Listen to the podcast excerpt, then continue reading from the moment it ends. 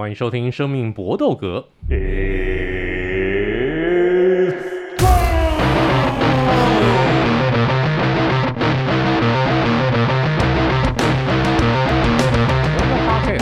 注在综合格斗 MMA 和 UFC 上面。那我们希望我们尽量能够把我们脑子里面有的相关的一个资讯知识，能够尽量的传递给大家。也希望大家多多来跟我们交流互动。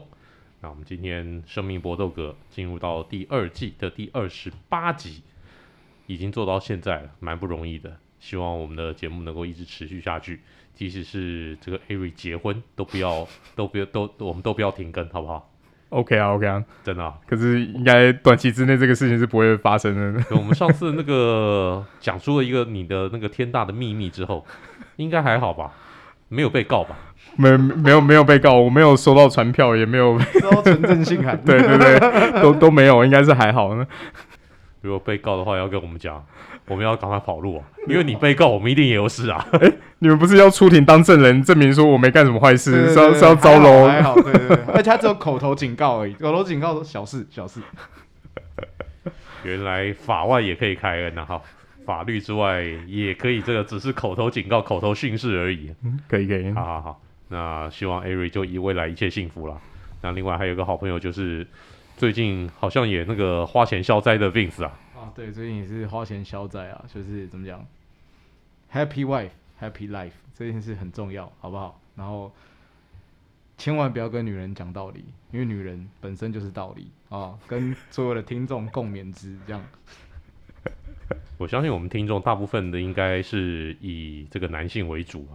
男性应该占了我们听众的大部分，九九成五。我们没有调，我们没有调查过，但是我相信我们大部分的一个听众朋友应该是以男性为主，真的，跟女生讲道理是没有用的。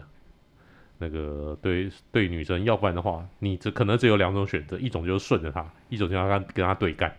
我千万不要跟她讲道理，变音也没有用，哦，变音没奖品，然后可能你这一辈子会活得更痛苦。好，那我们开始我们今天的生命搏斗格了。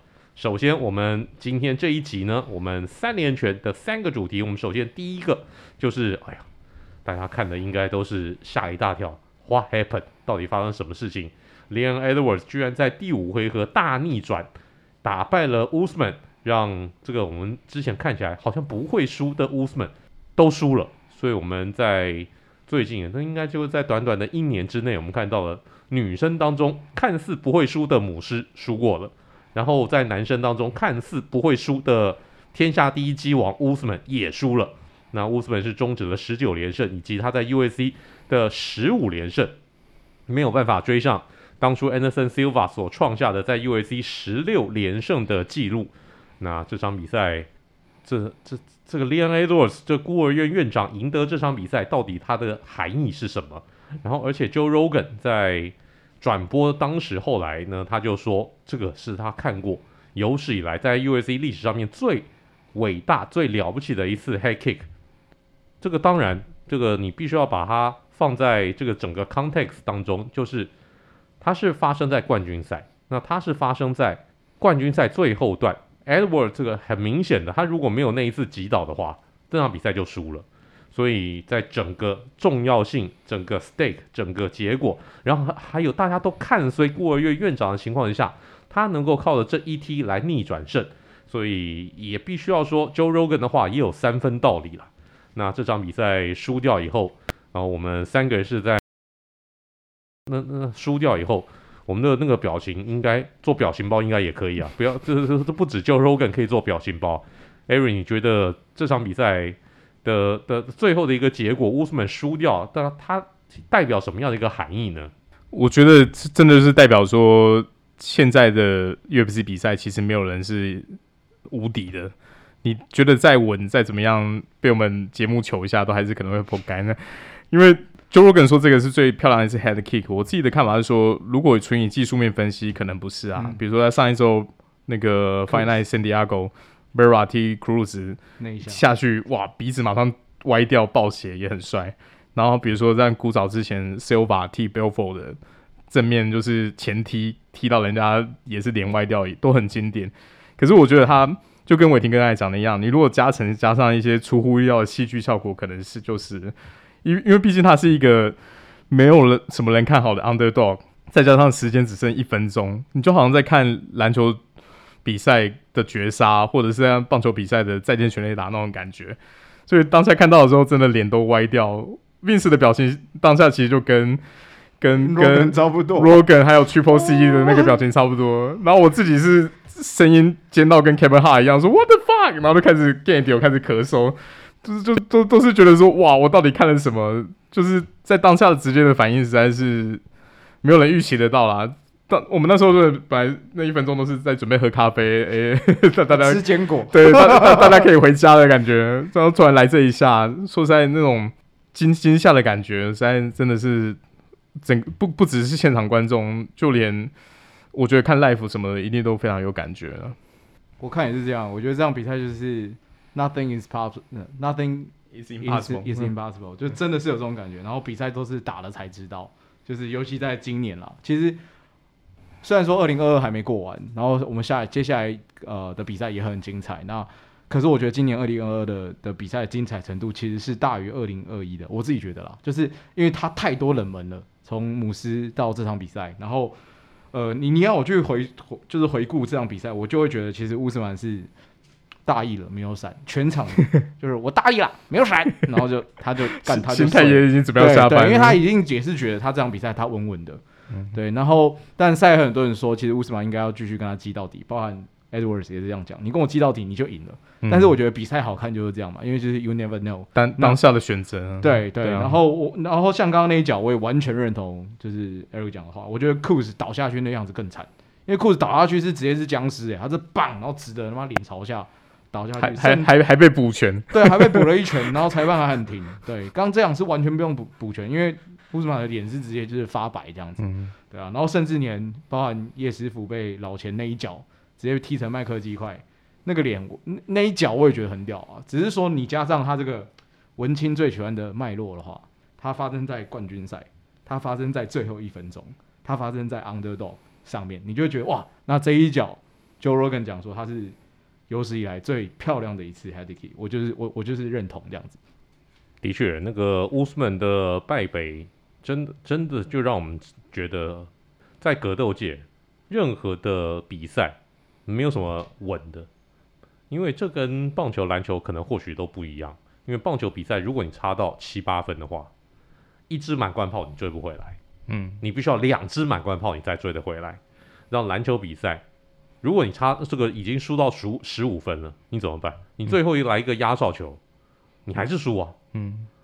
那但那但是格斗不一样，你前面可能你前面四个回合全部被碾压，你可能四个回合你都是八那个十比八输掉，但你最后只要拼一次 KO，那个让你搏到了，前面全部都不算，你前面落后前面落后五十分，你一棒你就追回来，你可能一个 feel go 你就追回来，这些在其他的一个运动是。是是没有的，在有计其他有计分的一个运动是没有的。你足球比赛落后三球，你踢进一个世界波，你还是落后两球。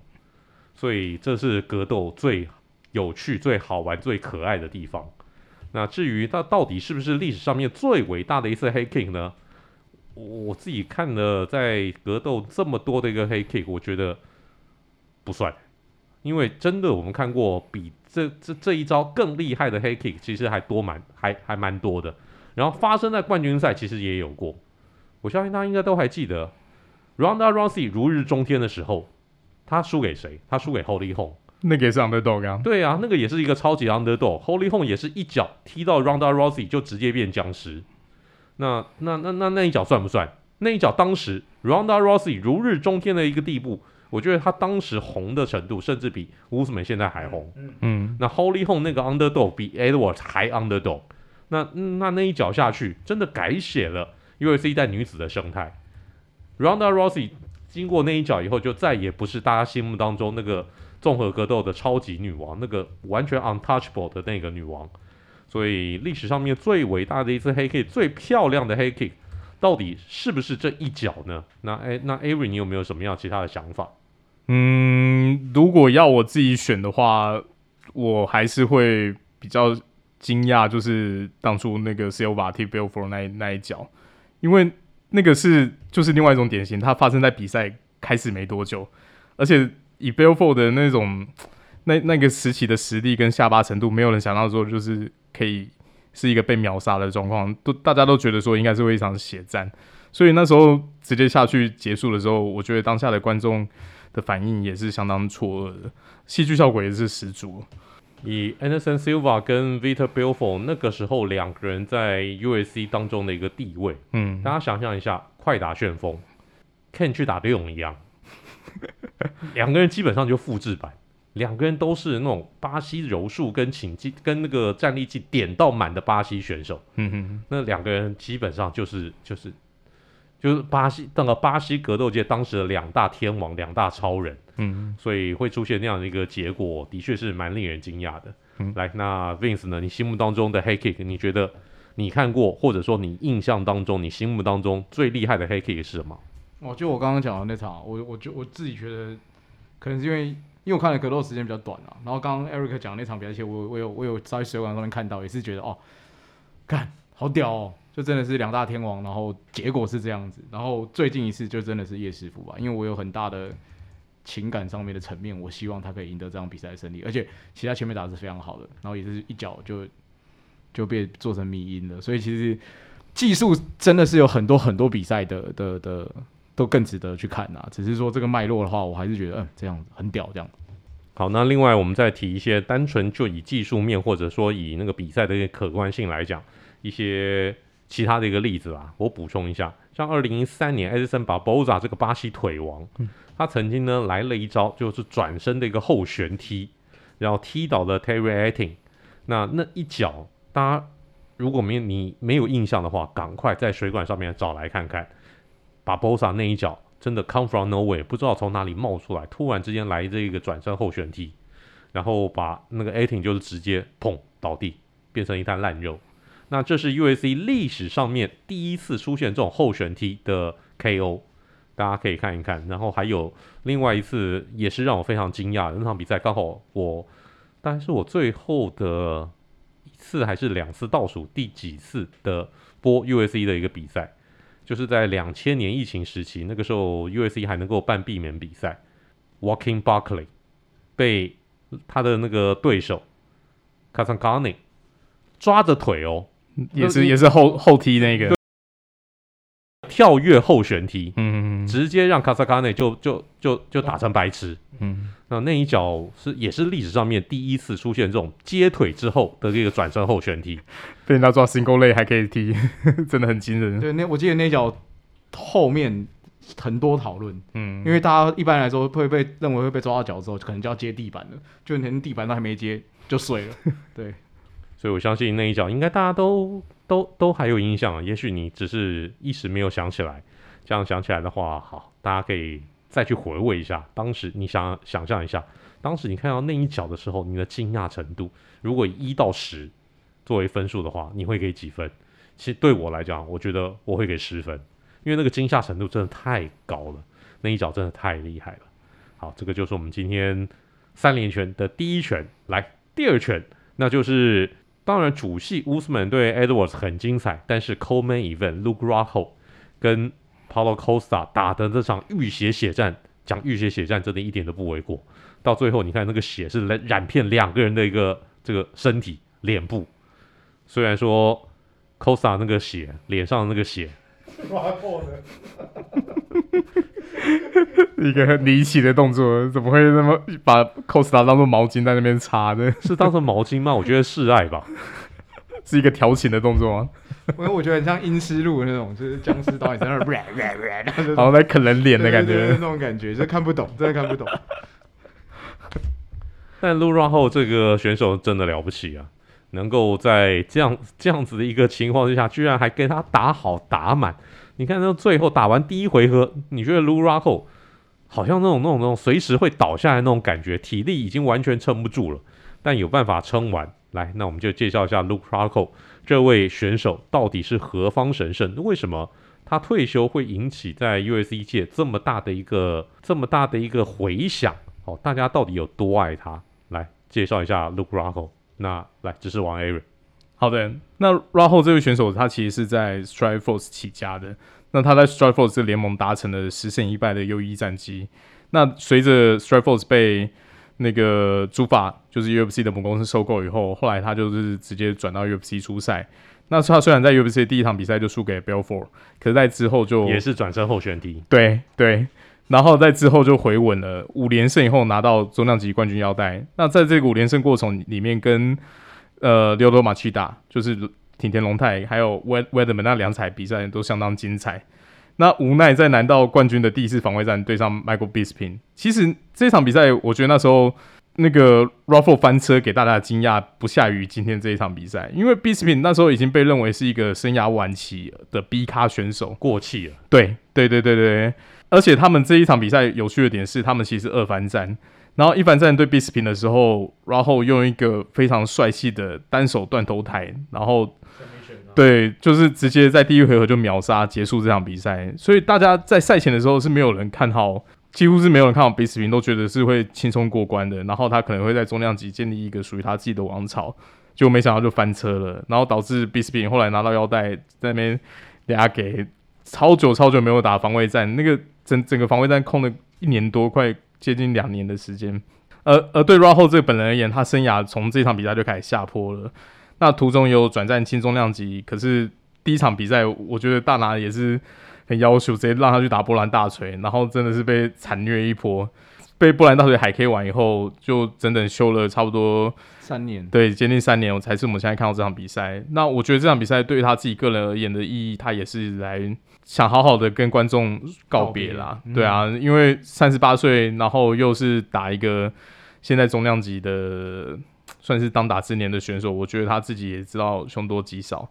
就如同我林刚才说的，我们在看比赛的时候都觉得说，他的体能的油真的在第一回合就整个都耗尽了。你看他后面的比赛，他除了没有主动发动 takedown 以外，他自己站站立都好像有点摇摇晃晃的。他就是很像是那种你跟公园阿伯打篮球，然后打一打，他会教练呢。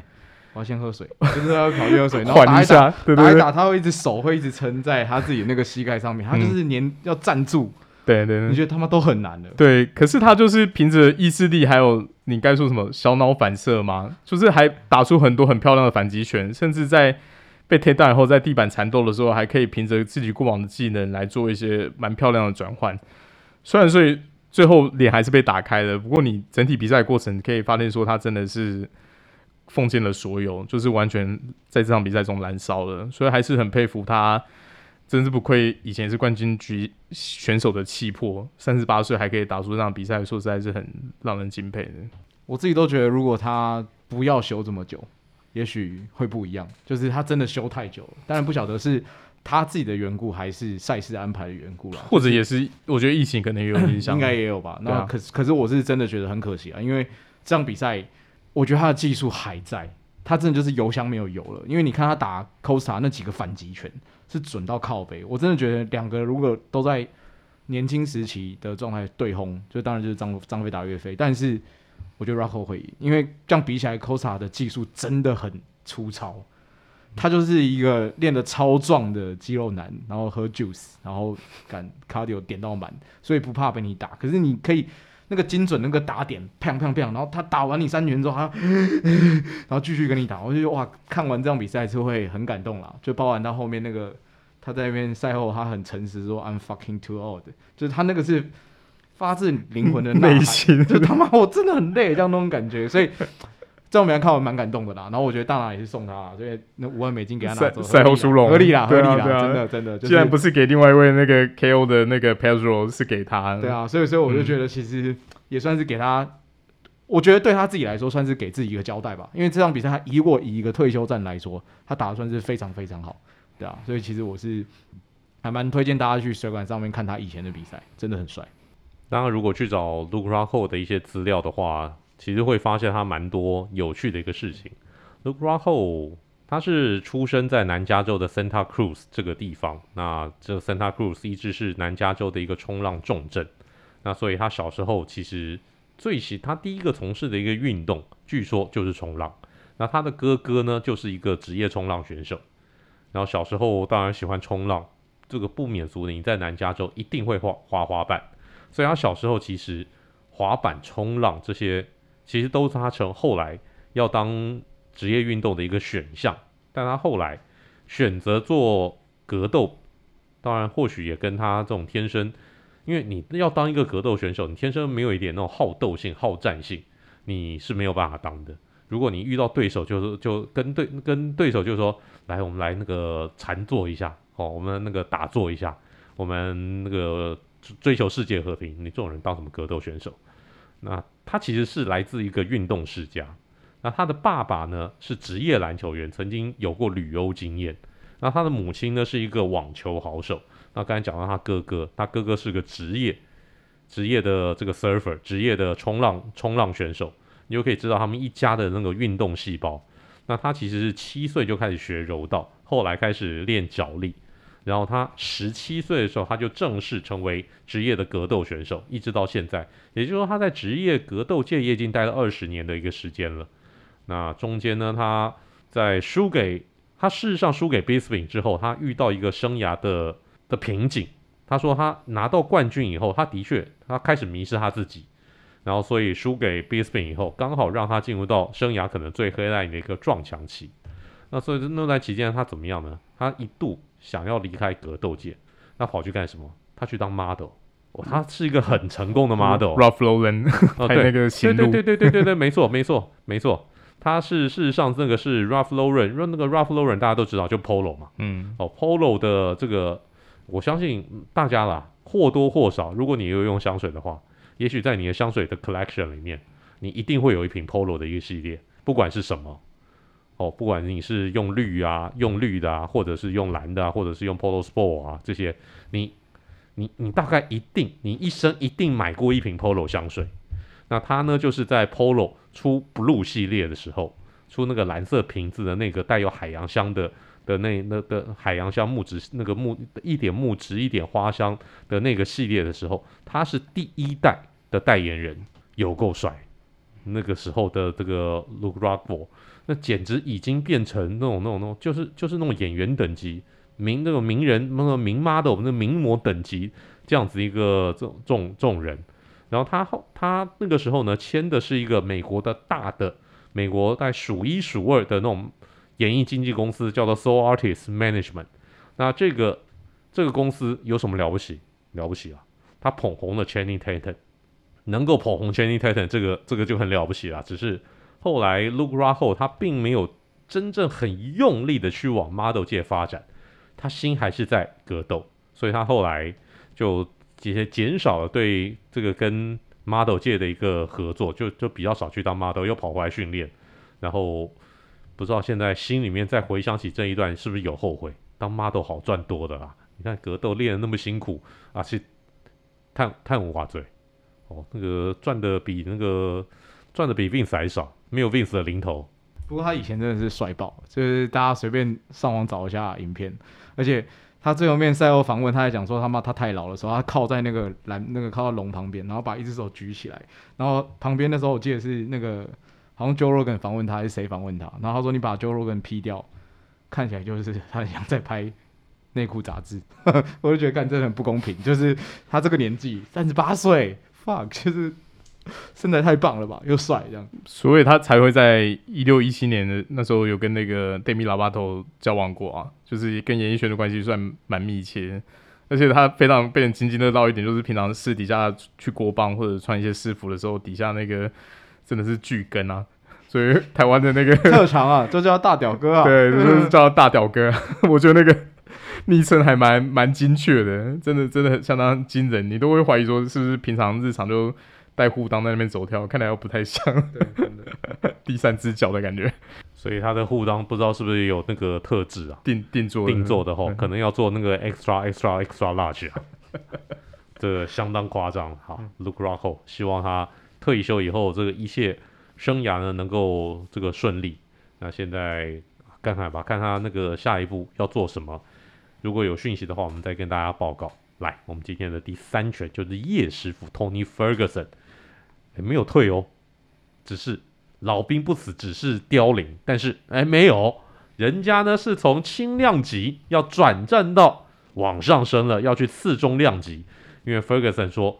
这个轻量级啊，这个要减重减得太辛苦，搞得我像个 skinny little bitch，就是像是搞得我呢像是一个很瘦很瘦的小母狗啊。那所以他转到到次重量级，而且马上就要在二七九就要出赛喽。第一站给他安排的对手呢就是李景亮，哎，这场比赛有趣了。那我们对叶师傅还有什么样的一个期待吗？来来来，叶师傅迷，你先讲一声。嗯，我我其实是比较。因为我觉得李景亮算是理论上很好吞啊，就是因为我觉得亚洲的选手很明显就是除了力气以外，其他技术都很烂。那如果叶师傅到这个量级，就他他讲的嘛，他之前的状态是因为他减重让他的身体一部分他年纪也到，确实就是越来越难减，这个很合理。但是如果我自己是觉得，如果他对李锦亮没有轻松虐，那其实蛮危险的，因为他累积的伤害已经是超过我们想象。他还往上升呢，就代表说这个量级的拳头只会更重，然后他的抗击打能力已经在衰退，所以我自己是觉得我是他的粉粉丝，但是我其实是不忍心啊，我其我其实是很希望他这场对李锦亮，他应该要血虐，然后就算他血虐，他接下来每一场比赛也都有点像是 Jose Aldo 这种感觉，就是曾经的，当然 Aldo 曾经是冠军，但是就是我们曾经看过他最巅峰的那个时候，然后你看他慢慢慢慢，那是很明显他的那个。衰退速速度是非常非常快，所以我自己是，哎，会不会比较好延续生涯？但是你说后后面怎么样，就如履薄冰吧。就是可能他比我们更清楚他接下来的的的状态是怎么样，但是希望他有好的表现啊。真的，如同 Vince 所所说的啊，如果安排一个李景亮，这很明显 U.S.C 有点喂给他的感觉。如果对李景亮都不能漂亮取胜的话，那 Tony Ferguson 可能我们对他的一个期待值就不能拉太高了。Avery，你觉得呢？我个人还是比较悲观的看，我觉得破盖的几率还是比较高，因为以李景亮、欸，李景亮都对李锦亮都破盖哦。对啊，因为我自己来看，虽然他以身材来说，两个身高算一致，然后 Tony Ferguson 臂展占优势，他臂展其实也算蛮不错的，也是有点像竹节虫型的。可是他年纪跟累积伤害还是他，我觉得选手最大的敌人啊。他在年轻的时候那个不不。不防守、不摇伞的打法，说实在真的是看起来是很爽，没错。可是说实在，对自己就是一个很大很大的消耗。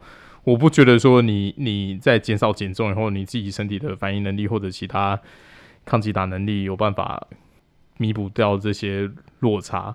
虽然李锦娜也不是说算是一个很年轻的选手，也三十四岁了，而且就如同面子说的，他过往的比赛看得出来，在地板上面的应对真的好像是比较没这么自在。可是，可是，毕竟我我也不觉得叶师傅会主动跟他切入地面打，因为过往的比赛，叶师傅的地面其实都是他他的习惯很奇怪，他喜欢在下位，他很少是主动发动 takedown 然后在上位去发动那些闪避选反而是喜欢在下位的时候去做像 Dusho 啊，或者是 Kimura 之类，或者还有 Latte 之类的招式，他是一向在地板的招式都是属于比较。被动发发作的，然后被你我被你推到我掉地上，会不会？对对对对对，我碰到背回血来啊！对，我好像好像就是一个流沙怎么样，再把对手拖下去。可是你说他自己要发动脚力或什么把对手拖到倒，其实其实非常在过往的比赛频率来说是非常非常低的。那你如果说要单纯以站姿打来说的话，我也不觉得说他现在的拳脚的威力有办法说到到什么样的伤害，所以。所以，我个人真的是蛮悲观的。那真的就是抱持着看一场少一场的心态来来看这比赛。因为我现在我觉得我我我我觉得我现在心态是有点改变，就是不管看什么比赛卡池都平常心一点。因为老实说，对二七八这个卡池，我们其实这几个都一样。在前面的时候还讨论说啊，这个要不要看啊？是不是看得很糟糕？也，没想到实际看下来，surprise motherfucker，对，就就发现说。还比赛内容其实比想像中精彩很多，那所以说这几年上看起来，也不是说排给你什么厉害的卡池就一定有好的比赛内容，还是平常心啦。就是大家有时间的话多关注多看一下，可是其他就不要预期太多。因为有些时候你看大咖选手一个比赛，你往往觉得哎得失心很重，哦这场比赛我就是一定要赢，他们就没那么放开。没错，就是我拼点数。嗯但是我就是一定要赢，嗯，但反而你看一些这个比较想要上位的选手，或者一些比较无名，不知名的一个选手，他们要的话就是不要阻压，而且我要拼得很凶，嗯、我要赢得漂亮，赢、哦、得漂亮我才有上位的机会，才有不只要赢，还拼那个 bonus 啊呢？对对啊，我不只要赢，而且我还要赢得漂亮。嗯，所以好，我们也希望大家秉持着这种 Ari 刚才所说的，看一场少一场的一个心态来看 Ferguson 的下一场比赛，希望未来 Ferguson 叶师傅。还能够继续带给我们精彩的比赛，不要这么轻言退休。这个就是我们今天的生命搏斗的三连拳。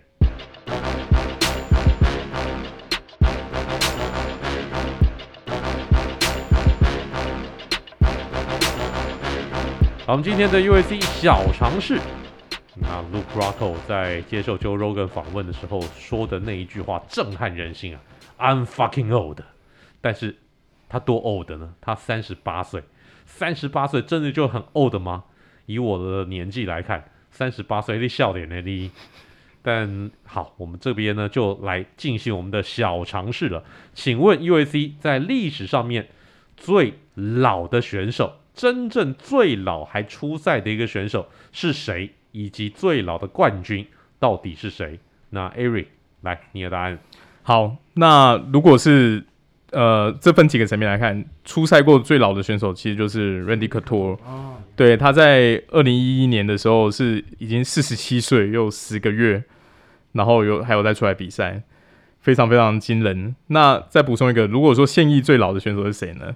其实就是那个，不是不是是是应该重量级的那个巨蟒 Alexei Oleinik。他现现在还继续打的时候，他现在年纪已经是四十四岁九个月。就是就是 也是算是老到很惊人，他应该已经快要满四十五岁了。那也是不知道说在重量级还有几场比赛可以打。那如果说你说最老的冠军，其实也是 Randy Couture，也是四十五岁又四个月，然后跟应该是 Brock Lesnar 的那一场吧，有在有在拿到一次新，哎、欸，对，有在拿到一次冠军。哦，所以最老的冠军不是我，我这边查资料，最老冠军是 Tashera，。不，不是，对，应该是 Couture，是。Couture，对对对，OK，OK，对对，所以四十七岁那一场是他被打败嘛，然后他就退休了，我记得，嗯，对嘛，是他的最后一场，对对。如果有算说有有出赛过最老年纪是他，对嘛，是，然后最老的冠军也是他，那那我在说现役最老的其实就是那个 Oleinik，OK，嗯，重量级巨蟒，这资料应该是没 没有没有错，的确，Oleinik 现在已经年过四十五了，他上一次出赛在今年四月份的时候。当时他出赛那一天，他的年纪是四十四岁又九个月又二十四天，所以你看，现在现在又经过了八个，又经过了四个月，所以他已经年过四十五了。所以下一次再出赛的时候，他就是年过四十五的一个选手了，相当了不起。那刚才 Randy Couture 是历史上面最老出赛的一个选手，第二老的是谁？Anderson Silva。Anderson Silva 在 UFC 的最后一场比赛输给了 Ura 后。那那个时候呢，他是四十五岁又七个月。那顺带一提，Couture 这个 Anderson Silva 他的十六连胜，乌斯们没有办法追上。十六连胜至今仍然是 UFC 历史上面的记录。然后 Couture 有一项记录，他是 UFC 历史上面唯一一个已经进了名人堂，然后后来还出来打比赛还拿冠军的一个选手。对，因为他零六年的时候已经有短暂宣布退休，那一年就马上进名人堂了，就。再过了四五年，又再回来打比赛，真的相当相当惊人。没错，好，Anderson Silva 是第二老，第三老是谁呢？这个人我就一定要提一下。第四老就是刚才那个 Ari 所说的这个 Oleinik，Oleinik 这个他就是那个 SKO 这个 SKO Choke 之王，因为 SKO Choke 那个通常是只有在有抱有道袍的巴西柔术会发生的事情，他有办法把它转换成上半身完全赤裸的这种综合格斗界，还能够运用出来，这相当了不起。那第三老的叫做 Mark Coleman，你一定你可能没有听过，因为他真的是 U S C 的上古神兽。他是九六年加入 U S C，然后在二零一零年宣布退休。他的最后一场比赛是他四十五岁又一个月的时候。所以也是年过四十五岁还有办法出赛。那他本身是摔跤底的，他曾经是美国 NCAA 的摔跤冠军，也曾经在摔跤世锦赛当中拿过第二名。然后 Mark Coleman 为什么要特别讲呢？我们现在在 UFC 常常看到，就是在上位的一个选手，那种脚，尤其是脚力底的一个选手，在上位占优势以后，那就是会进行一项什么攻击，就地面攻击 （ground and pound）。嗯，Mark Coleman 就号称是综合格斗界 Godfather of ground and pound，几乎 ground and pound 就是地面攻击、地面捶打这件事情，就是他开始的。所以 Mark Coleman 他对于现代格斗的一个那种严格，他有决定性的一个印象，有决定性的影响。现在哪一个选手敢说我不用 ground and pound？哪一个选手就敢说？哎，我在上位以后，哎，我都全部都拼那个请技，我全部都拼这个降服，不可能。只要进入 full guard 以后，一定都是会锤啊，对啊，full guard 那个 half guard，、嗯、你你不先锤、嗯，你怎么样抓？你怎么样抓降服技？对啊，对啊，不可能嘛，一定要消耗体力。没错，一定要消耗体力，跟消耗对方的一些那种意志斗志，然后你要让对方的一个防御解开。嗯，光人炮是最好的一个工具，所以 Mark Coleman。这个人大家值得认识一下，Godfather of Ground and Pound，这个就是我们今天的 UFC 小尝试。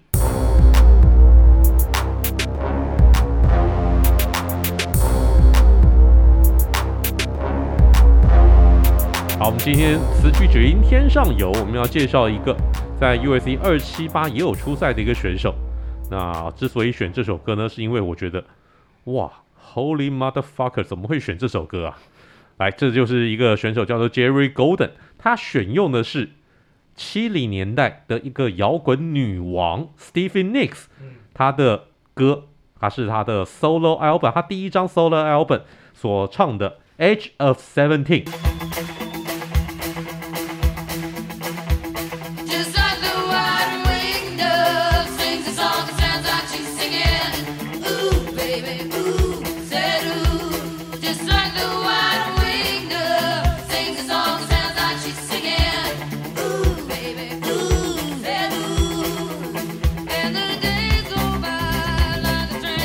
应该都觉得这首歌好像跟格斗选手没什么关系吧？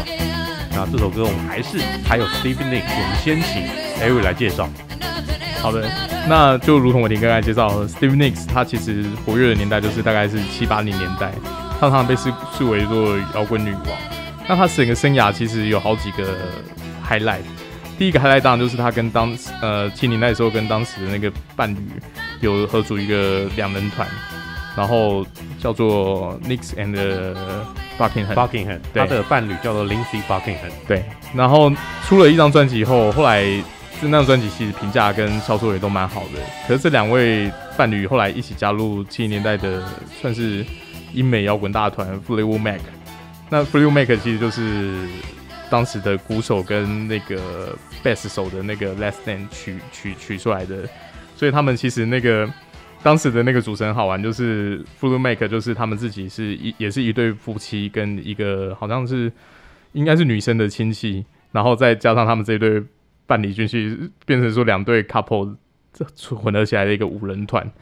那 Fleetwood Mac 在七零年代也算是一个相当红的大团，那他们很多歌曲都相当脍炙人口。你如果有看过《星际异攻队》第二集，他们那时候选用的那个插曲《The Chain》。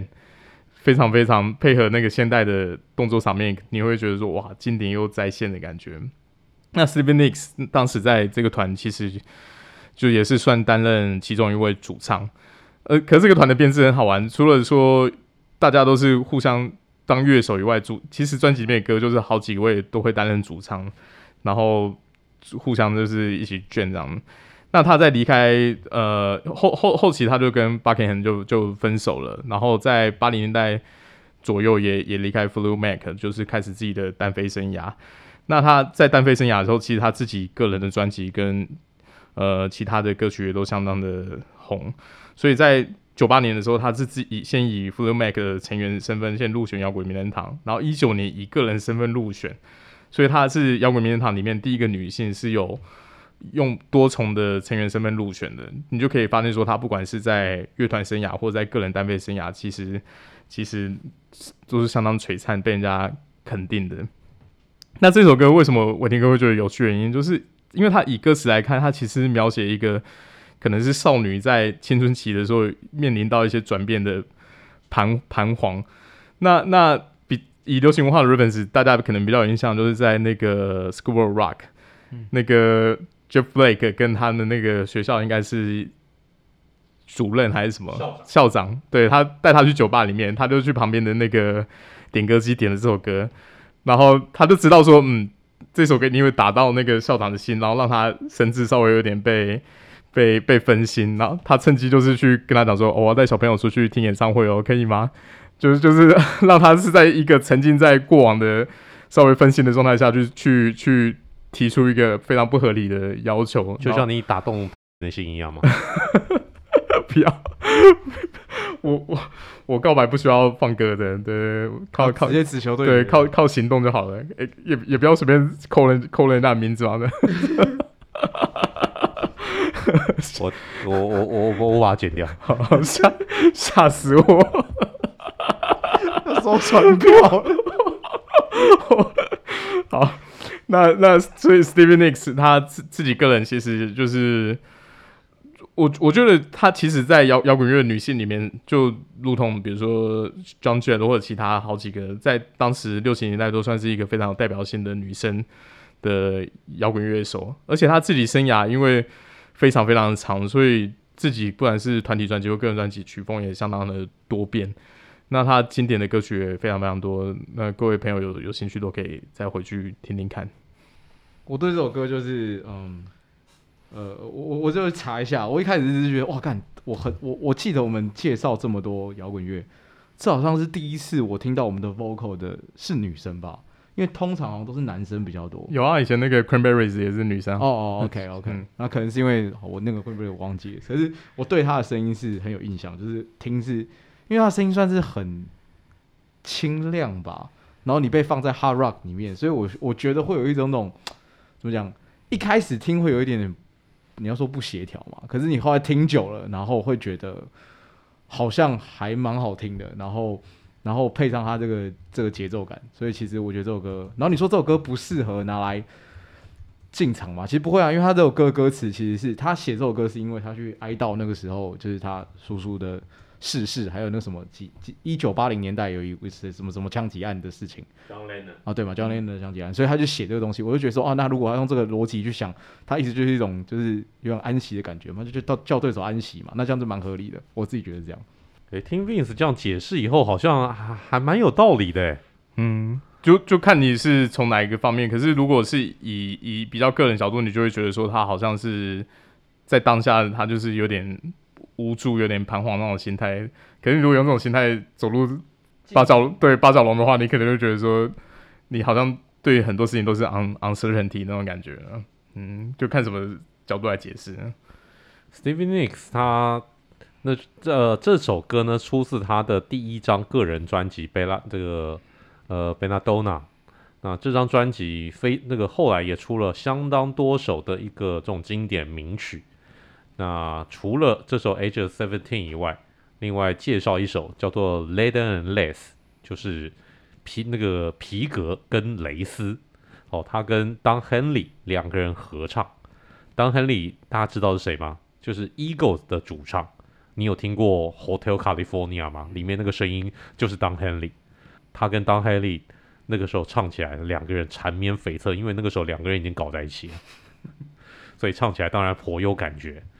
Stevie Nicks，她年轻的时候是个绝世大美女，她拥有非常棒的声音，她的声音识别度很高很高，一听你就知道，哦，这是 Stevie Nicks，你绝对不会搞混，你绝对不会把她的声音跟任何人搞错，那个识别度真的超高。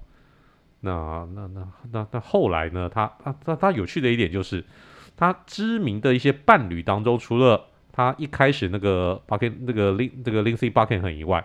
后来跟 Don Henley 搞在一起，然后跟 Don Henley 分手以后，他的下一任伴侣是谁？Joe Walsh，听过吗？没有听过，对不对？他是 Eagles 的吉他手，也就是说，他搞完 Eagles 的主唱兼鼓手以后，又搞 Eagles 的吉他手，是一个人吃整团的概念。对对对对，没错，这不是骨皮吗？这不是骨肉皮才会有的一个行为吗？结果他自己很大牌，很给力，他真的自己这么大牌的一个这个这个这个歌手。然后呢，去去去跟哎这样子 Eagles 的这个前团员发生这个发生感情，好，这个这个相当有趣。但 Stevie Nicks，不过必须这必须要讲，Stevie Nicks 现在也已经七十多岁的老奶奶了。那现在站出来跟年轻的时候，当然你你你没有办法要求七十多岁的时候跟二十多岁的一个时候的容貌能够相提并论。只是如果你印象当中，像我一开我我一开始我对 Stevie Nicks 的印象都他年轻貌美，最值青春年华时候那个样子。但是等到他我后来后来看 U 看那个水管，看到他六十多七十多那个演唱会的时候走出来那个样子，我的妈呀！这些这些阿哥脸上那个。那个岁月不是岁月摧残的一个痕迹，如果单纯是岁月所留下的一个印记的话，我可以接受。但是就是那种你害怕岁月那个留下来的一个印记，然后你硬去做一些改变，你要抵抗上帝上帝的话，会反而有点沧桑感呢。没错，那个那个那个脸上那个样子就是很，就是各种整容这个失败的整形手术累积起来的一个成果。你就好像现在看到那个 Courtney Love 的那种脸的那种感觉，有点有点像。我觉得他。